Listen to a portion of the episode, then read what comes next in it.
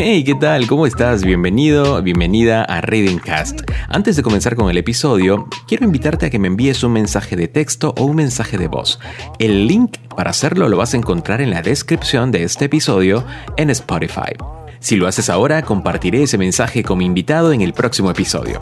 Ahora sí, que disfrutes de este nuevo episodio de Reading Cast.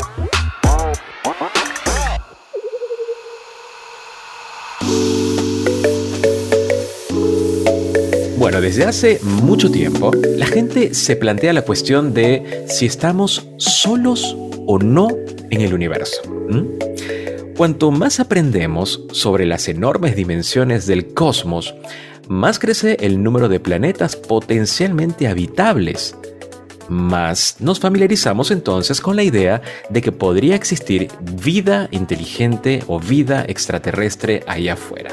Simplemente solo somos este pequeño planeta azul en medio de un universo infinito, dijo Robert Fisher, periodista y ufólogo que produce en su estudio el programa Expo Politic TV, que precisamente pues muestra un poco del fenómeno ovni y su historia trascendental a lo largo de la vida de nosotros los seres humanos. Yo particularmente me considero un gran fan del fenómeno ovni, un desconocedor absoluto y por eso estoy acá, para poder enterarme de qué es lo que debo saber, para reforzar algunas ideas que ya tengo y para enterarme de otras, ¿no? Yo soy Rod Martínez y hoy hablaremos sobre el fenómeno ovni en Reading Cast. Comenzamos. Hola Rob. Hey Rob, ¿qué tal? Qué placer estar Hola Rob. Hola, Rob, ¿cómo estás? Hola, ¿qué tal Rob? Un saludo. una audiencia como la que tú tienes. Bien, y ustedes saben que lo mejor es lo que traemos en este podcast. La gente que viene a conversar conmigo en el episodio, episodio tras episodio, son expertos en el tema, ¿no? Y para este en particular, yo quería dar con alguien que tenga no solo la experiencia y, que haya evidenciado, ¿no? Eh, precisamente este fenómeno por sí mismo, sino que haya tenido contacto con gente de toda Latinoamérica quien también le haya contado sus historias. Es por eso que invitamos a Pedro Ramírez. Él es ufólogo, surgido de lo más prolífico grupo de ufólogos mexicanos de los 90. Pedro inició su formación eh, como reportero de investigación en Televisa en 1993, logrando destacar rápidamente por pues su pasión por el llamado fenómeno ovni. Es un incansable vigilante del cielo y conocedor de un extenso material fílmico alrededor de los platillos voladores. En 1997 es reclutado para formar parte del equipo de expertos en el programa Tercer Milenio y estuvo hasta 1999. Es pionero en la observación ovni y participante activo en la discusión y análisis de fenómenos aéreos anómalos. Yo lo he invitado para conversar y está conmigo desde México sobre este tema. Hola Pedro, bienvenido a Readingcast. Hola Rob, ¿cómo estás? Este, un gusto estar aquí con todo tu público. Yo encantado de tenerte, Pedro, porque es un tema que me interesa muchísimo. Es un tema el cual me siento, como decía, un gran fan. Y eh, para quienes quieran un poco refrescar la memoria, en el podcast entrevistamos a em, también un ufólogo hace un tiempo. Jaime Rodríguez, posiblemente. Jaime Rodríguez, por supuesto. Jaime Rodríguez, gracias, Pedro. Jaime Rodríguez, tan guay, estuvo conmigo en Reading Casa hace un par de años hablando un poco sobre el fenómeno, muy interesante. Pero por eso hoy he querido tener una mirada diferente, una mirada, ahí me contarás si compartís algunas de las visiones de Jaime, pero más allá de eso también conocer tu historia con este fenómeno, Pedro. Contame desde el origen, ¿cómo despertó esta chispa de la curiosidad y de la búsqueda inalcanzable por alguna evidencia del fenómeno? Mira, mi interés por el fenómeno ovni nace o surge eh, cuando yo tenía la edad de nueve años.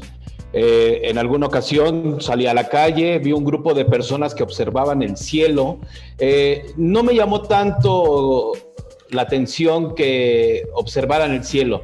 Lo que me llamó la atención fue los comentarios que realizaban en ese momento ese grupo de personas, alrededor de cuatro, cinco, seis personas. Eh, ellos comentaban y, se decían unos a otros, hay que hablar al aeropuerto, hay que hablarle al ejército, y eso fue lo que a mí me llamó la atención. O sea, un niño de nueve años, eh, pues obviamente escuchar a, un grupo de personas que volteaba hacia el cielo diciendo que hablaran al aeropuerto, que hablaban al ejército, o sea, eh, pues, ¿qué está sucediendo? ¿Qué está sucediendo en el cielo? ¿Qué pasa? Que sea tan importante como para tener que comunicarse con, las autoridades en ese momento. Entonces yo observo el cielo, volteo y veo un disco volador con una cúpula que, eh, con este clásico eh, movimiento de bamboleo que nosotros le llamamos como cuando se mueve una hoja por el viento y, destellaba por, por, por, el sol. Era un día asoleado, era un día alrededor de las 2 de la tarde y, eso me impresionó mucho porque el objeto era muy claro, era un disco que se estaba suspendido en el cielo y eso, pues para un niño de nueve años, pues era algo enigmático porque yo había visto, eh, yo nunca me había subido a un avión y siempre creo que cuando uno es niño lo que sueña es con volar, con, subirse a un avión, entonces el cielo pues, siempre ha llamado la atención eh, de los niños cuando vemos un avión. Y en ese momento yo volteé hacia el cielo y me encuentro con un objeto discuidal, o sea, un objeto redondo que nada tenía que ver con la forma de los aviones y suspendido en el cielo. Y luego esos comentarios de las personas que me llamaron la atención. Entonces, eso hizo que yo me enganchara con el fenómeno ovni, que me anclara eh, sin querer. Yo no sabía por qué ocurría esto. Eh, más adelante, y, perdón que me salte esta parte de, mi vida, eh, pero quiero en ese momento porque va muy en conjunción con lo que ocurrió en ese momento. Yo empiezo a, en ese tiempo, pues había revistas, que era lo que nosotros eh, buscábamos este, en ese tiempo para, para documentarnos con respecto al fenómeno ovni. En aquel tiempo había revistas como la llamada Encuentros extraterrestres, Contactos extraterrestres y cosas de estas, ¿no? Entonces yo como un niño, pues me empiezo a documentar pero a la edad de 15 años ocurre otro evento que me deja sumamente marcado. A la edad de 15 años yo me encontraba... vamos lento, Pedro, porque yo estoy ahí tratando de imaginar cómo, cómo, cómo fuiste viviendo. Y seguro los que están del otro lado están también como, a ver, primer, primer encuentro, nueve años, decías. Así es. Nueve años. Imagínense. Y por algo ocurre, ¿eh? Y, ajá, y eso va a tener seguramente una una vinculación con esto siguiente que, vamos a ir escuchando. Nueve años y te llama la atención primero lo que escuchas de, lo que, de las personas que están viendo algo ahí arriba, ¿no? Que obviamente es una alarma de hay que avisar a las autoridades. A ver qué onda, a ver qué es eso que está ahí. Un niño de nueve años, pónganse en la piel de un niño de nueve años, es a ver qué pasa, a ver, miro para arriba, bueno, es, es algo que está ahí arriba flotando, qué sé yo qué será, y despierta esta curiosidad y empieza a buscar material. Eh, que empieza a documentarlo de alguna manera con lo que podías acceder en ese momento, seguro. Pasan unos años y esa, esa curiosidad se mantuvo hasta ese nuevo episodio que me vas a contar ahora de los 15 años o por un momento lo dejaste ir. ¿Recordás un poco eso? Sí, mira, yo a la edad de nueve años, que cabe mencionar que yo nunca había escuchado la palabra ovni, ah, mucho menos objeto volador no identificado. O sea, yo no tenía ninguna vinculación en absoluto al tema, nada, era nada, absolutamente nada. Eh, fue mi primer encuentro hasta ahí a lo que había observado ese día y empecé a documentarme, pero como cualquier joven, pues obviamente eh, hubo un interés al principio, pero después eh, obviamente la escuela y otras actividades te alejan del fenómeno, como ocurrió muchas ocasiones en mi vida. Sin embargo, nuevamente he regresado y siempre voy a regresar y hasta que finalmente entiendes que tú vas a ser un conducto para esto. Pero bueno, no me quiero ir hasta allá. Ahí está, muy bien, muy bien. Entonces, no me quiero ir hasta allá porque eso ya va casi al final. 15 años. Vamos a los 15 años. ¿Qué pasó? A los 15 años eh, yo me encontraba en mi casa, por lo regular eh, la familia salía a hacer actividades constantemente Y, y, muchas ocasiones yo me quedaba en mi habitación, eh, pues prácticamente solo, eh, eh, porque un hermano compartía mi habitación con un hermano, pero regularmente a él también se lo llevaban junto con algunas actividades que tenían mis padres. Y, ese día yo llego, me recuerdo, empiezo a tratar de conciliar el sueño y de repente ocurre algo que me deja marcado para el resto de mi vida. Entra una esfera, una esfera de luz eh, yo creo que alrededor de, medio metro.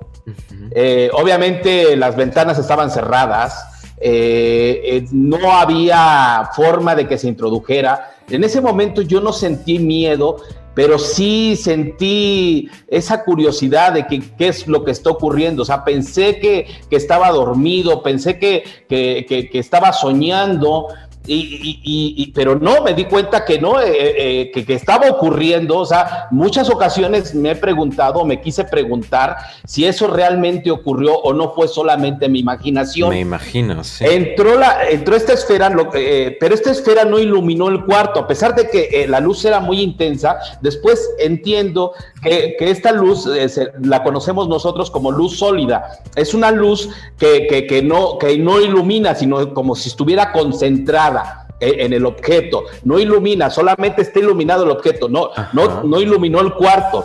Eh, hizo unos movimientos, se posó como a metro y medio mío sobre de mí, yo estaba boca arriba y la observo, nunca vi un ser, nunca hubo una comunicación telepática, nunca hubo una sensación más allá.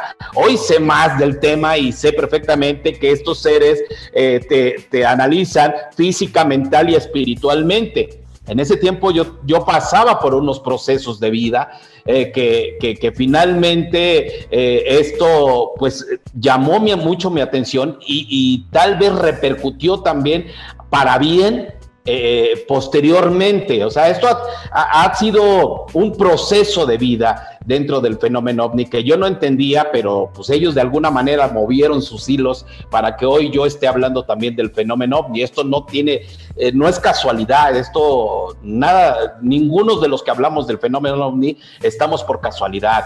O sea, esto viene ya eh, programado, por así decirlo. Sí. Entonces, este, veo cómo esta esfera hace algunos movimientos y se va. En ese momento yo no pensé, mm, sí me llamó la atención, lo comenté con, algunos familiares, obviamente no me creyeron, me dijeron que estaba loco, que lo había soñado, que lo había alucinado. Eh, y, con ese estigma hemos tenido que vivir muchos de los que, hablamos del fenómeno ovni desde hace mucho tiempo. Por eso yo... Eh, pues este, estoy contento de que el gobierno de los Estados Unidos, no me quiero brincar esa parte, pero, pero, pero estoy contento de que todo esto que está ocurriendo, esto que se está hablando a nivel mundial, esta seriedad que se le está dando al fenómeno ovni que no se le había dado, eh, porque nosotros fuimos estigmatizados también durante muchos años, eh, fuimos criticados, fuimos, eh, este, no, se burlaron de nosotros fueron, mucho tiempo. Fueron el blanco de muchas burlas. hoy en día, sí, sí Así es, y hoy en día, pues se le está dando esa seriedad necesaria. Hoy sabemos que existe el fenómeno ovni, que no es una alucinación, que son objetos sólidos y que por fortuna Hoy, eh, hoy, podemos hablar abiertamente de él sin, que nos cuestionen ya tanto, ¿no? Entonces, eso que ocurrió en mi vida en esos momentos, yo, yo creí que, que solamente era un avistamiento más. Eh, yo me vuelvo a involucrar el fenómeno ovni muchos años después eh, pero eh, a la edad de 20 años más o menos me empiezo a involucrar otra vez, o sea, cinco años tuvieron que pasar para que yo me volviera a involucrar. y, Pero hoy sé perfectamente que ese avistamiento que ocurrió en, en la habitación fue precisamente para que yo pudiera tener la certeza de que el fenómeno era absolutamente real. O sea, si algo querían dejarme a mí claro estos seres, es que yo no estaba equivocado o sea, que yo podría hablar del fenómeno ovni más adelante o con los años sin temor a pensar a que esto pudiera ser algo falso o que yo estuviera equivocado o que yo o, que yo estuviera tras de algo que fuera inexistente. Eso me dio la certeza y la seguridad de que efectivamente este fenómeno es absolutamente real. Me lo dejaron bien claro a esa edad de 15 años que lo que yo había visto a la edad de 9 y lo que tenía que vivir a la edad de los 15 era para confirmar que el fenómeno era absolutamente real. Por eso es que yo perseguí durante mucho tiempo y he investigado el fenómeno y he tratado de divulgar el fenómeno porque tengo la, la, la certeza de que el fenómeno es absolutamente real. De ahí parto yo.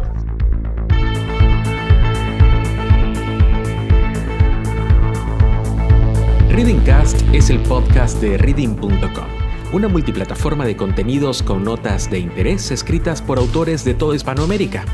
Visítala ahora mientras escuchas este episodio. Continuamos.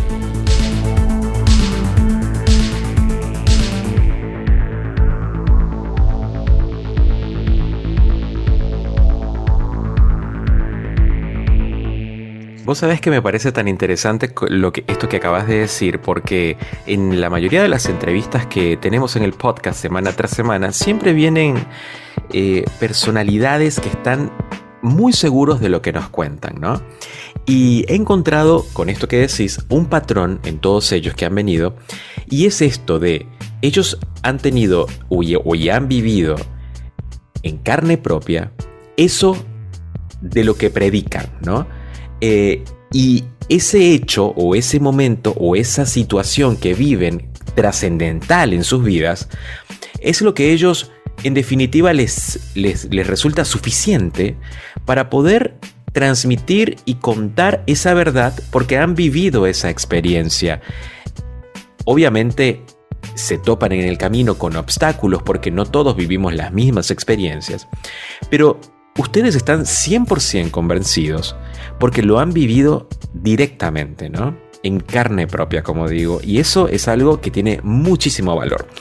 Y yo le cuento a la audiencia que este no es un tema eh, que se han topado ustedes porque sí. Yo creo que si están acá, hicieron clic en play y escucharon, están escuchando este podcast, es porque o han tenido o han vivido una experiencia similar, cercana, parecida o relacionada, o sienten una gran curiosidad por una pregunta que en el fondo todos hemos intentado responder a lo largo de la vida, que es, ¿estamos solos en el universo? Y si hicieron clic acá es porque ustedes dudan de la respuesta tradicional que hemos escuchado de no hay vida fuera del planeta. Si están acá es porque tienen esa, esa, esa pequeña curiosidad o esa vocecilla que les dice, no puede ser que estemos solos en el universo, chicos.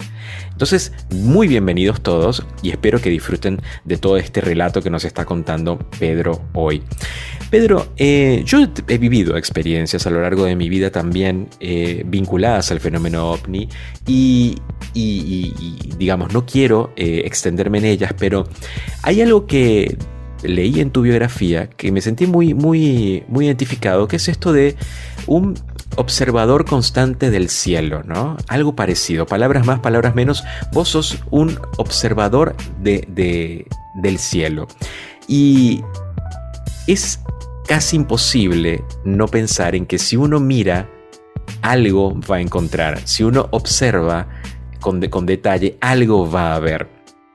A lo largo de tus, de, tus años de experiencia, más allá de estos dos eventos que me has contado, ¿te has encontrado en esas observaciones casuales del, cielo algún tipo de actividad que, que lo hayas obviamente identificado como un propio fenómeno ovni? Sí, en muchas ocasiones. Nosotros fuimos pioneros. Eh, en 1992 creamos el grupo de los vigilantes del cielo aquí en México. Eh, fuimos pioneros en la investigación y observación del fenómeno ovni.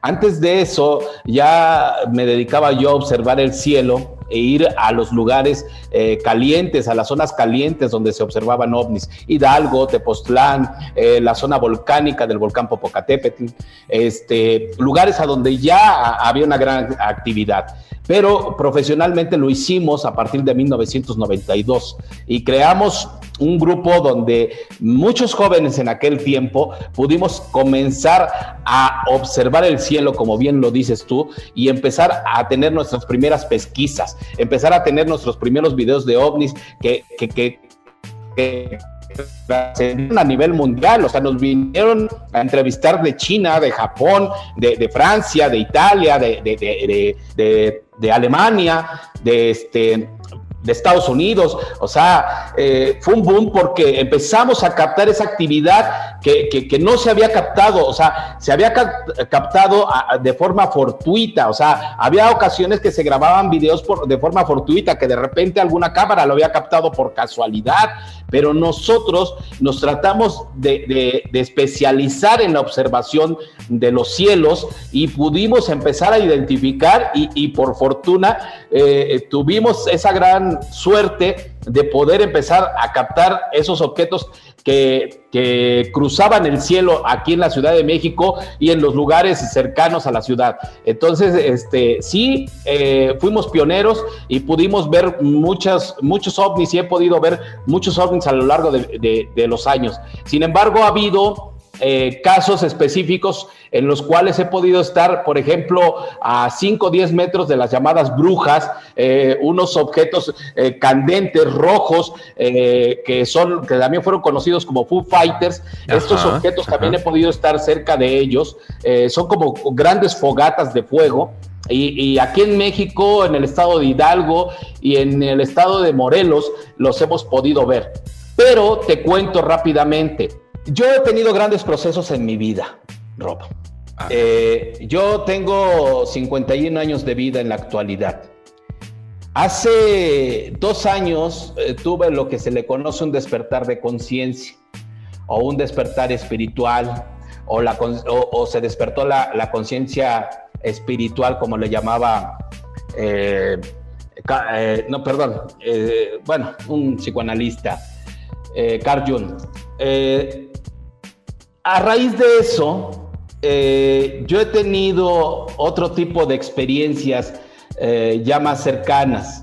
Eh, durante muchos años nosotros intentamos hacer contacto con estos objetos a, nivel, este, hacíamos, tratábamos de, de, hacer señales con ellos, tratábamos de entrar en una interacción, tratábamos de hacer que nos respondieran cuando los observábamos en el cielo, así cruzando la bóveda celeste, eh, tratábamos de, de, persuadirlos o, o, de estimularlos a que nos contestaran a través de los rayos láser o las, o las lámparas que en aquellos tiempos teníamos. Nunca hubo esa respuesta. Y te lo digo que fueron infinidad de ocasiones que los pudimos grabar, pero nunca había una respuesta. A partir de que yo tuve esa experiencia eh, de vida, ese despertar de conciencia, eh, tuve la fortuna de observar un objeto en el cielo. Y no, no tenía en ese momento una lámpara, un rayo láser, sin embargo le hice un saludo y, el objeto que yo estaba observando, este, cruzó, siguió cruzando y siguió su camino, pero de, de otra área de la bóveda celeste vino la respuesta, o un destello de otra nave. O sea, esto nunca había ocurrido en mi vida. Hoy sé que tiene que ver con una frecuencia que te conecta con el cosmos. No es cualquier cosa. De verdad que, que, que, son seres no solamente avanzados tecnológicamente, sino son seres avanzados espiritualmente. Y ellos detectan eh, cuando eh, entras en esa frecuencia que te conecta con el cosmos. Y esto ayuda a tener un contacto. Esto no lo he experimentado solamente yo, lo han experimentado miles de personas actualmente en el mundo. O sea, lo están experimentando grupos de contacto a través de ciertos eh, protocolos que, se han fabricado eh, a través de, personajes como el doctor Stephen Green y, otros más. Que, que, han estado experimentando con este tipo de protocolos para poder hacer contacto.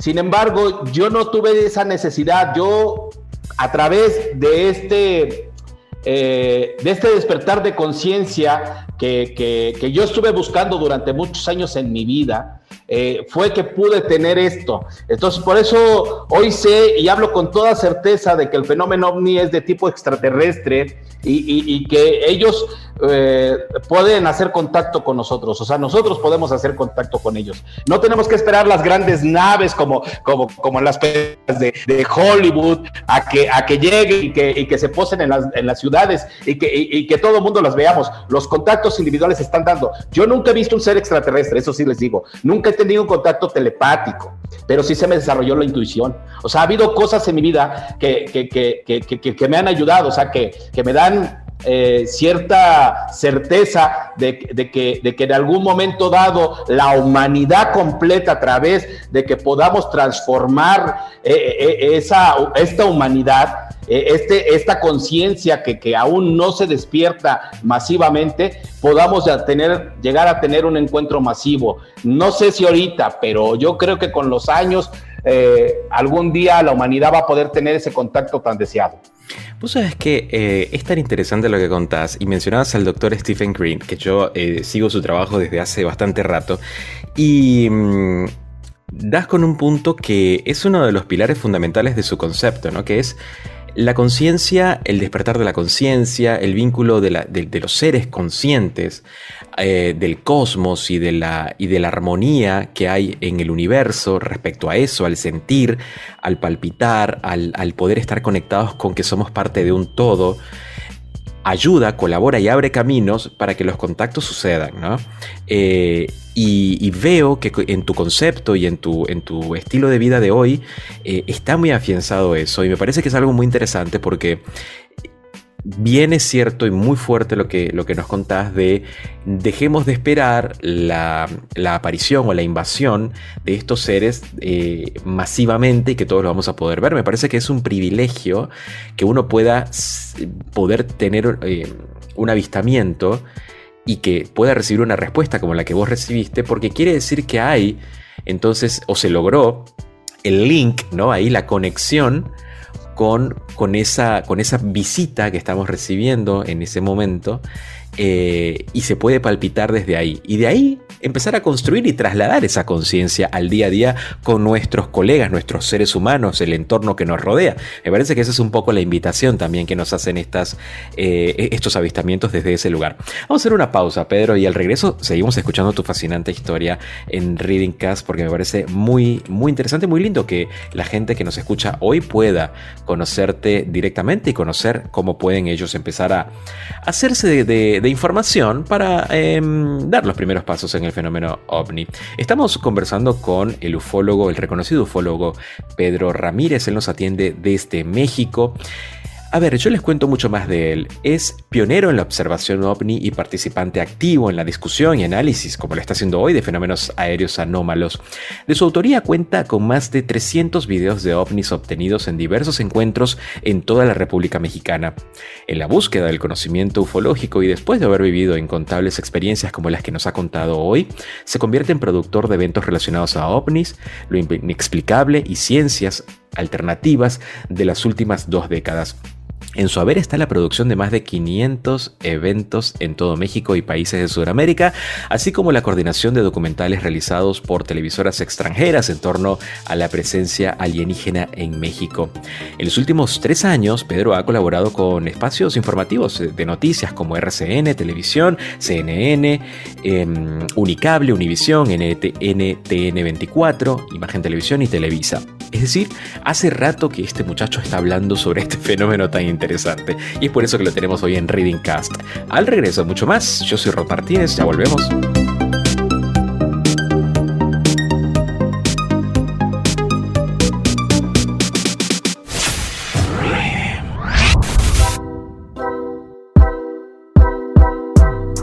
Estás escuchando este episodio y piensas, me encantaría tener mi propio podcast, pero no tengo los conocimientos necesarios para producirlo.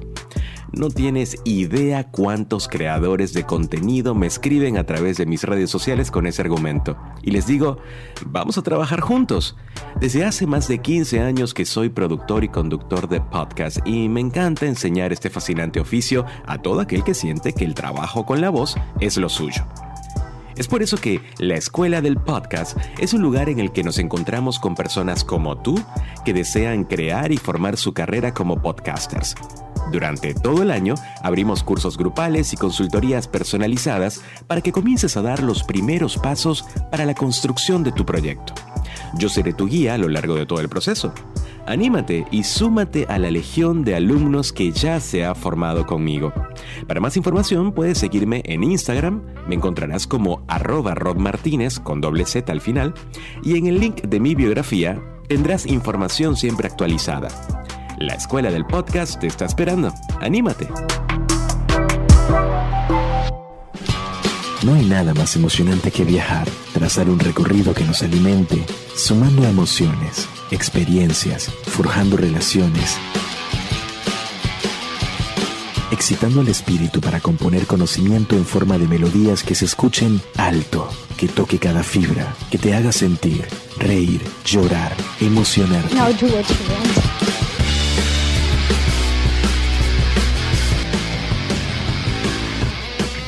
En ese viaje estamos nosotros, un grupo de personas que intentamos entender el mundo tal y como lo conocemos, pero más allá. Bienvenidos a un todo. Bienvenidos a reading.com. Somos más que una generación. Escucha la nueva música de Robin Leguer. El sol sale muy lentamente. Y si alguna vez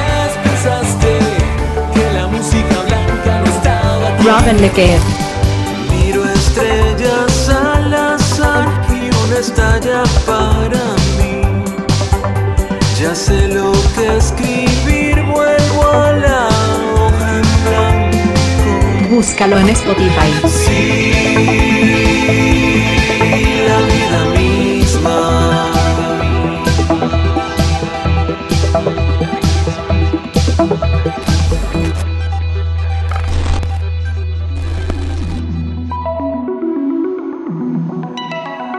Muy bien, estamos de vuelta con mucho más en Reading Cast. Yo soy Rod Martínez y estamos hoy con un tema súper interesante del cual me siento bastante cómodo charlando y espero que ustedes también, que es el fenómeno ovni en Latinoamérica y en el mundo. Obviamente para ustedes puede eh, resultarles familiar abordar el fenómeno ovni desde el punto de vista cinematográfico. Muy bien sabemos que Hollywood nos ha invadido con, eh, literalmente, ¿no? Con películas, con producciones que nos presentan a em, el fenómeno ovni desde un lado bastante oscuro, negativo, al que deberíamos de temer, Em, el que nos hace, si lo analizamos bien, el que nos invita a sentirnos chiquititos delante de ese fenómeno en el que nosotros somos un poco las hormigas, no me gusta esta analogía, pero somos las hormigas y entonces el fenómeno ovni o el ovni o el extraterrestre es el mal, el vengativo, el que viene a, a querer robarnos lo nuestro y demás. Es decir, es un argumento que estamos acostumbrados a ver ¿no? en, en las producciones cinematográficas. Y hoy estamos contándoles a ustedes que existe un lado B ¿no? de todo eso, que es el de las experiencias vividas por quienes han tenido o han vivido avistamientos eh, del fenómeno ovni y sienten una conexión distinta con ello, ¿no? Y tal es el caso de nuestro invitado Pedro Ramírez, ufólogo mexicano, quien está hoy contándonos su historia. Pero yo, em, a ver, hay muchas, eh, muchos avistamientos reportados quienes nos hablan de diversas formas de las naves eh, o de eh, estos seres quienes eh, pues están o ha- hacen presencia para quienes lo- los ven, ¿no? ¿Qué conocimiento, qué información tenés respecto a la diferenciación de estas formas o de las formas de las naves o de las formas de los seres? ¿Qué nos puedes contar respecto a eso? Pues mira, podría basarse mucho en el tipo de raza, ¿no? O sea, se habla de, de seres de Orión, se habla de las Pléyades. Eh, es muy distintivo las naves de las Pléyades porque los conocimos a través del caso de Edward Billy Meyer, este granjero Sí. eh, contactado tan famoso a nivel mundial, que, que- que- que existe toda una historia detrás de, de- de- de él. ¿eh? De Edward, sí. Ah, muy interesante. Yo tuve la oportunidad de conversar a través de un intérprete, porque ellos hablan alemán, eh, con su hijo, eh, con Matusalem Meyer, eh, y, y muy a fondo sobre, con respecto al caso, ¿no? Entonces, eh, yo creo que tiene que ver mucho de qué tipo de raza provenga, porque sí vienen de, de muchas partes. eh, y quisiera retomar lo que acabas de mencionar hace un momento aquello de, de que nos han vendido la historia de que vienen a invadirnos, que vienen a atacarnos. Mira, yo siempre he defendido esto de que no es así. O sea, eh, yo creo que una raza que ha podido cruzar el espacio, que ha podido superar todas sus diferencias ideológicas en su planeta, porque hoy sabemos que no es tan fácil ponerse de acuerdo, hoy vemos guerras absurdas, hoy vemos muchas cosas, barbaries todavía en, en pleno 2022, eh, cuando todavía venimos de quejarnos del holocausto eh, y, todavía vemos todavía barbarie, eh, y qué difícil es ponerse como de acuerdo como sociedad. Imagínate todo lo que tuvieron ellos que superar, todas las diferencias que ellos tuvieron que superar para ponerse de acuerdo y finalmente poder trascender. Yo siempre he dicho que, que- una sociedad o que una especie que no se pone de acuerdo finalmente se va a terminar autodestruyendo. O sea, si no, que- no solamente hay que crecer eh, este, científicamente, tecnológicamente, también hay que crecer espiritualmente y creo que ellos lo han hecho. Entonces, yo creo que todas las razas que han llegado al planeta Tierra vienen y tienen ya e- ese crecimiento espiritual. No vienen a invadirnos con su tecnología, ya podrían haberlo hecho hace mucho tiempo. Y al contrario, ellos están aquí. Y te lo digo porque yo he seguido de cerca el fenómeno ovni por lo menos los últimos 30 años. Los últimos 30 años. O sea, no es que me- no me equivoque, simple y sencillamente es mi interpretación, es mi teoría, si ustedes quieren. Yo creo que ellos vienen a ayudarnos, pero ellos no vienen a intervenir directamente. Ellos vienen a ayudarnos, sobre todo, ante catástrofes de tipo apocalíptico. O sea, en las que el ser humano todavía no tiene la capacidad para eh, enfrentar. Eh, ¿A qué me refiero? Durante mucho tiempo hemos escuchado que meteoritos están cerca de la Tierra y que por fortuna o por casualidad, por lo que ustedes quieran, el campo magnético de la Tierra no los ha traído. Y, de verdad, es, incluso se nos hemos dado cuenta, o se han dado cuenta los científicos, cuando el peligro ya pasó, se desviaron, no los, o sea, algo ocurrió o alguien los está desviando. Los volcanes en todo el mundo, por fortuna, regularmente cuando entran en actividad, siempre aparece un ovni, o es reportado un ovni, o el Eso avistamiento de un ovni Sí, que sí, se sí. introduce. Aquí lo vemos constantemente en el volcán Popocatépetl. tal cual. eh, desde cuatro años antes de que el volcán Popocatépetl empezara su etapa eruptiva en, en- en México, eh, eh, ya era visitado por estas luces. Vinieron equipos de la National Geographic. Yo, yo fui a acompañarlos. Ellos intentaban tratar de, de- de descifrar qué eran esas luces. Pensaron que se trataban tal vez luces de la Tierra que estaban generando la misma fricción que estaba ocurriendo desde abajo. Es una zona magnética, hoy les he dicho. Muy probablemente se trate de corredores magnéticos. Ellos utilizan, utilizan ellos quiero decir, los extraterrestres utilizan para sus naves para transitar como grandes corredores magnéticos, ¿no? Ellos utilizan el campo magnético de la Tierra para trasladarse dentro de nuestra atmósfera. Eh, ¿Qué otras cosas hemos visto que yo te pueda decir? Hemos visto cómo han desviado los meteoritos. Incluso hay un video muy interesante donde ya se introduce este, este meteoro a la atmósfera terrestre y se ve cómo, cómo un ovni eh, eh, este, lo hace estallar, eh, se, se desprende de él y entonces eh, el, el- el meteoro explota. O sea, como si estuvieran tratando de, que esto no, mm, evitarnos una catástrofe de tipo apocalíptico. Te cuento otra rápidamente. Ustedes recordarán que en la administración de Barack Obama se habló de la tormenta solar perfecta. Salieron los científicos a decir que, que, pues bueno, eh, el Sol se encontraba en un estado de inestabilidad, que muy proba- y se escucha en los últimos tiempos, Sí. que, que nuestra estrella eh, ha tenido grandes erupciones y, y que estas podrían afectar gravemente a la Tierra y que, y que, eh, un estallido del Sol, pues bueno, ni la contamos. Sí. Entonces, en ese momento, en la administración de Obama, se dijo que venía la tormenta, eh, ellos la, la llamaron así, ¿eh? no yo, le llamaron la tormenta solar perfecta. Y dijeron, hay que tener cuidado, eh, posiblemente los equipos de, comunicación fallen, eh, los vientos solares pudieran afectar gravemente los polos de la Tierra, pudiera haber mm, una, una catástrofe tecnológica por, por, por estas llamaradas tan intensas que pudiera arrojar el sol. Pues bueno, no les hago el cuento largo. Finalmente la tormenta solar perfecta nunca llegó. Lo que sí llegó fueron gra- grandes naves y grandes estructuras a extraer energía del sol. Y ahí están los videos y las Sí imágenes están, captadas sí por las ondas ojo de la NASA que las capturó. O sea, Sí. un laboratorio espacial pudo captar esas presencias cerca del Sol y ahí están grabadas y ahí están las imágenes. O sea, nosotros no manipulamos las imágenes, nosotros no las obtuvimos, nosotros no las creamos. O sea, ellos están, tra- están tratando de evitar una catástrofe de tipo apocalíptico, pero ellos han respetado todo el proceso de la Tierra, todo El proceso del humano.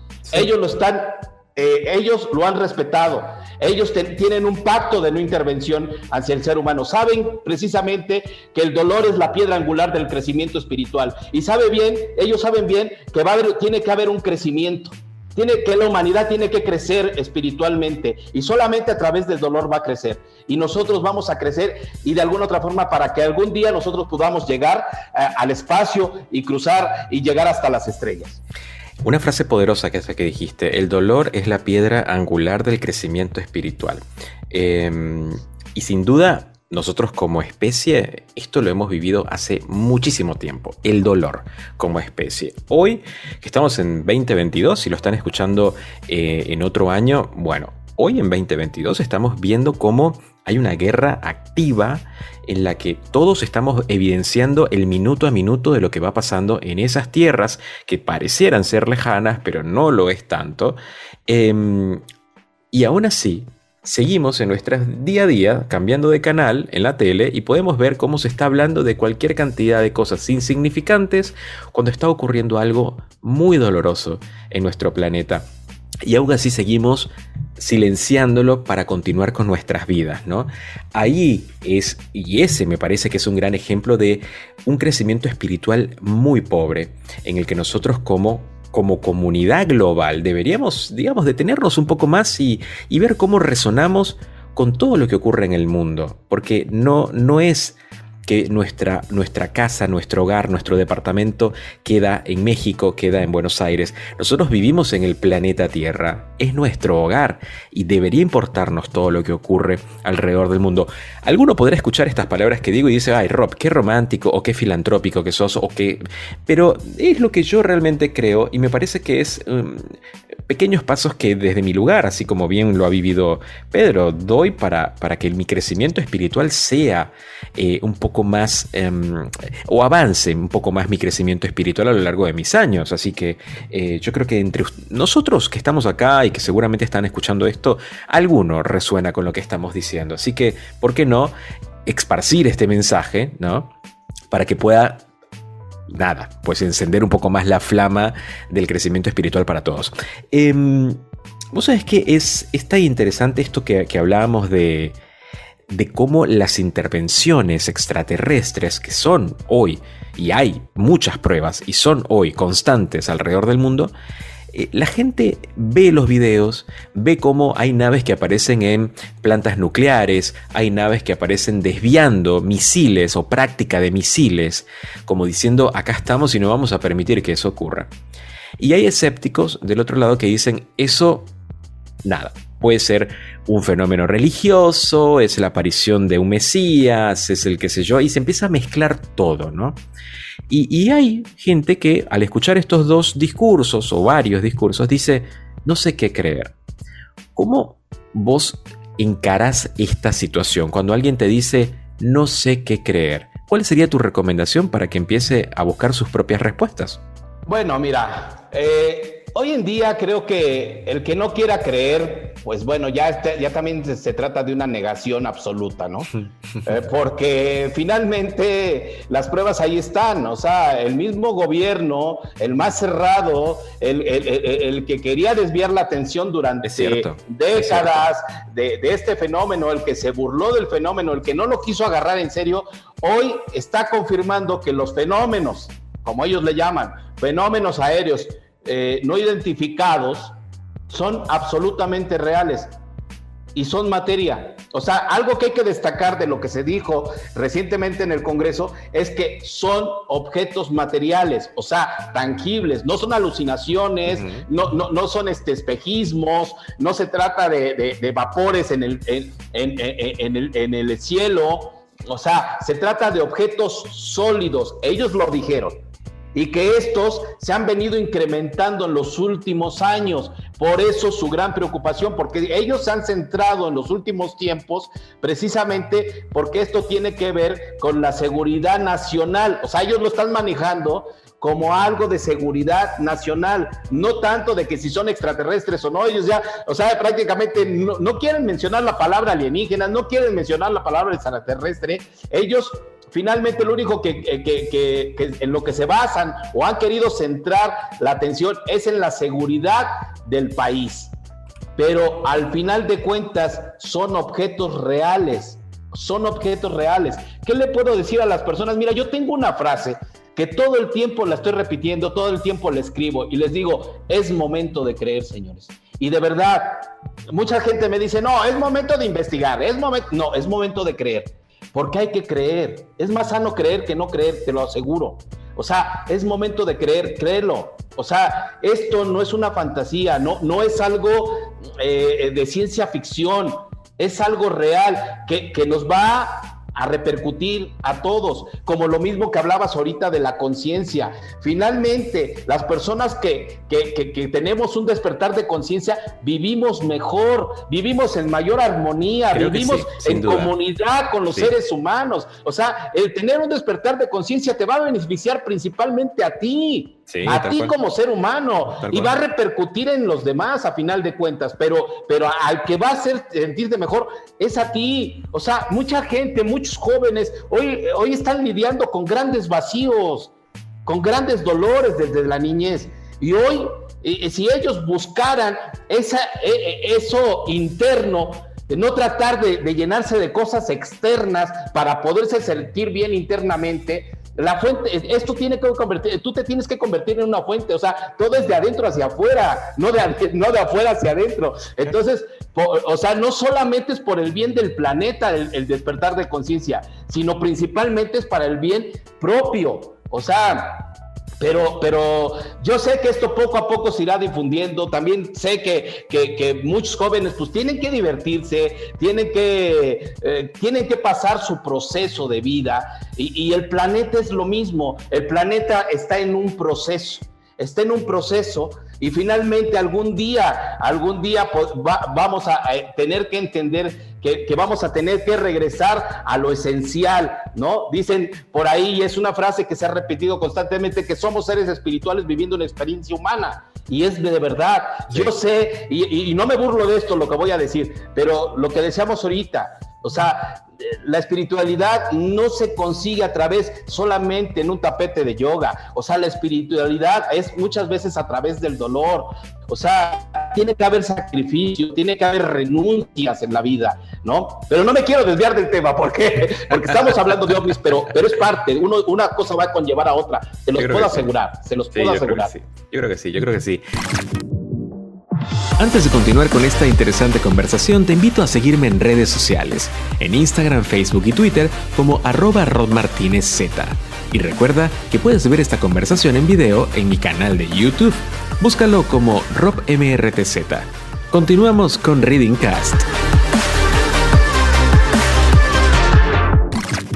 Bueno, y Latinoamérica no es la excepción. A ver, hay muchos avistamientos que se reportaron, de hecho, durante el confinamiento por COVID-19. ¿eh? O sea, hay mucho material eh, que, casi nadie puede explicar cuando salían a la noche y podrían ver al cielo y había eh, actividad, actividad en nuestros cielos. Y, y es algo que yo siempre quise preguntarle a un experto, Pedro. ¿Qué está ocurriendo en Latinoamérica, particularmente con el fenómeno ovni hoy, a la fecha que estamos, al año que estamos, 2022? ¿Qué has recopilado hasta entonces? Mira, siempre se creyó que después del 2012 algo iba a ocurrir en Latinoamérica sí. por eh, el término de, de, la llamada cuenta larga del calendario maya.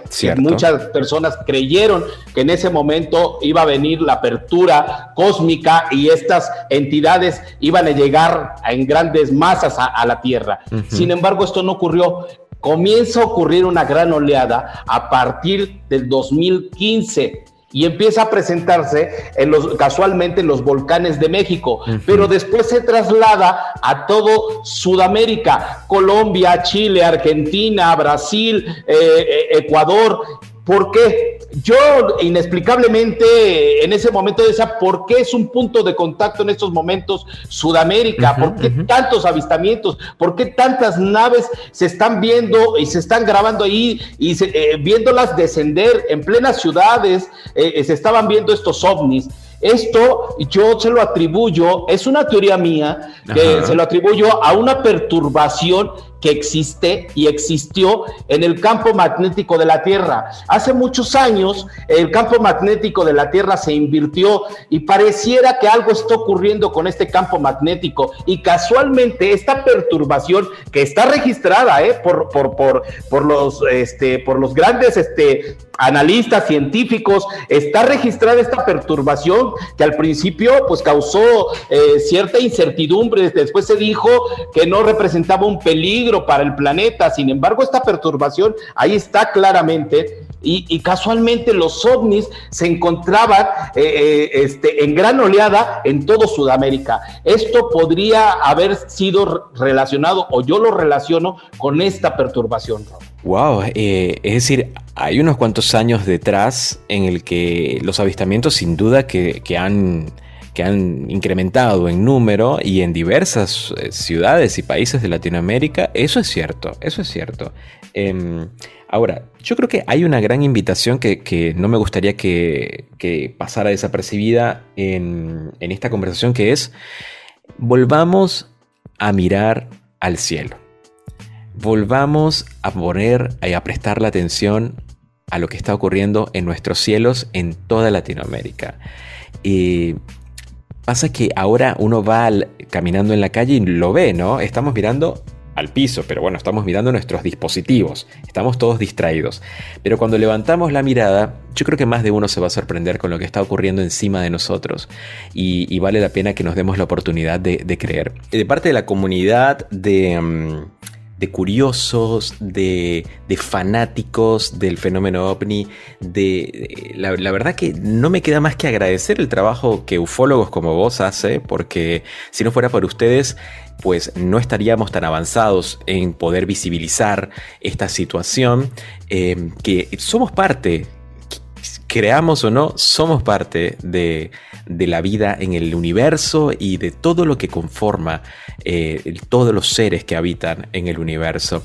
Eh, la ciencia está hablando, la ciencia está publicando nuevos contenidos, eh, digamos, afirmando que hay vida más allá de nuestro planeta, los gobiernos del mundo solamente presten atención. Quizá no es la noticia principal del portal de diario que a ustedes les guste, pero si entran bien y buscan en, fuentes de noticias confiables, hay grandes noticias importantes relacionadas a este tema afirmaciones, verificaciones, confirmaciones, desclasificaciones por parte de nuestros gobiernos. Solamente hay que leerlo con la seriedad que amerita el caso.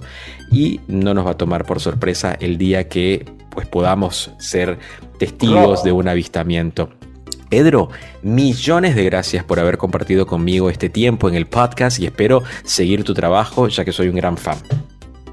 Sí, muchas gracias Rob, yo te agradezco y yo solamente quiero decirle a tu público eh, que todo lo que hagamos energéticamente puede repercutir eh, en el cosmos. O sea, no somos un planeta aislado, por eso, por eso ellos están aquí. Nosotros no, no tenemos por qué romper con el equilibrio del cosmos. Tenemos que hacer eh, que energéticamente, que, vibrar, que tratemos de vibrar energéticamente positivamente para que haya armonía en el cosmos. Yo se los puedo asegurar que, a final de cuentas eh, eso va a ayudar a toda nuestra sociedad eh, y cada uno tengamos que poner ese granito de arena. Rob, muchas gracias, un abrazo y, espero estar pronto nuevamente con ustedes. Por supuesto, él es el ufólogo Pedro Ramírez, es un incansable vigilante del cielo, ese título me gusta, ¿no? Y es un conocedor de un, conocedor de un extenso material pues fílmico alrededor de los platillos voladores. Él desde los 90 pues que tiene presencia en los medios de comunicación hablando sobre el tema. En 1997 formó parte de Tercer Milenio, que es un reconocido programa que de hecho lo pueden seguir viendo a través de las plataformas en el cualquier país que se encuentren. Eh, pionero en la observación ovni y participante activo en la discusión y análisis de fenómenos aéreos, pues en los últimos tres años ha colaborado en espacios informativos de gran relevancia como RCN Televisión, CNN, Unicable, Univisión, NTN24, Imagen Televisión y Televisa, entre otros. Y hoy estuvo con nosotros hablando sobre el fenómeno ovni en Latinoamérica. Es un tema que a nosotros en Reading nos encanta y nos gusta traer pues a gente con experiencia para que pueda contarnos qué nos estamos perdiendo mientras estamos conectados en las redes sociales viendo fotos de perritos y de gatitos. Hay cosas importantes que están ocurriendo. Yo soy Ron Martínez y espero que les haya gustado este nuevo episodio. Nos encontramos en el próximo. Chao, chao.